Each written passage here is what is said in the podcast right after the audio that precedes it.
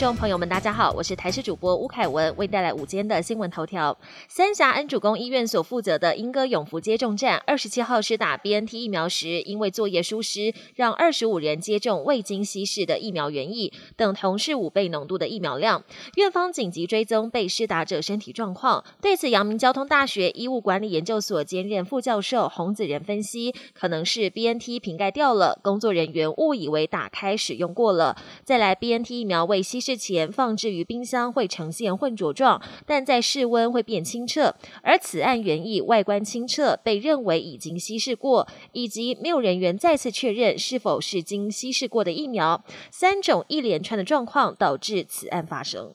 B N T 疫苗到货延迟，台北市共有十九校约一万三千名学生受影响。因十月十四号起是北市许多学校的断考周，学校忧心行程会大乱。有国中校长指出，十月九号到十一号是国庆连假，最早可十月十二号施打。但十月十四号开始是许多学校的断考周，学校除了需要配合的医疗院所重新协调接种时间，如果接种疫苗日期紧邻断考周，当天行政人员的配置也要重。新再安排。继北市餐饮内用指引放宽，台北市政府通过校外教学、毕业旅行防疫指引，学生需带着隔板吃饭，以餐盒为主，并开放校园场地租借，最快十月实行。校内多人打篮球，渴望进一步松绑。北市观传局也宣布，电影院取消梅花座，但还是要全程戴口罩，而且禁止饮食与贩售。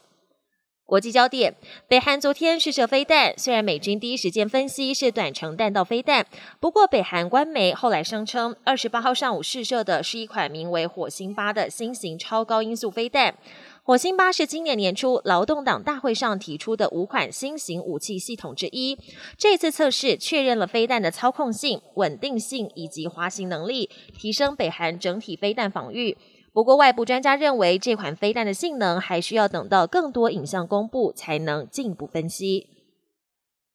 受到通膨危机以及美国政府可能因为拨款法案无法通过而就此停摆的两大利空夹击，美股周二出现恐慌性卖压，中场道琼大跌五百六十九点，纳斯达克也重挫四百二十三点。美国财政部长耶伦警告，如果不能调高举债上限，美国政府最快会在十月中发生债务违约，一旦倒债将会有灾难性后果。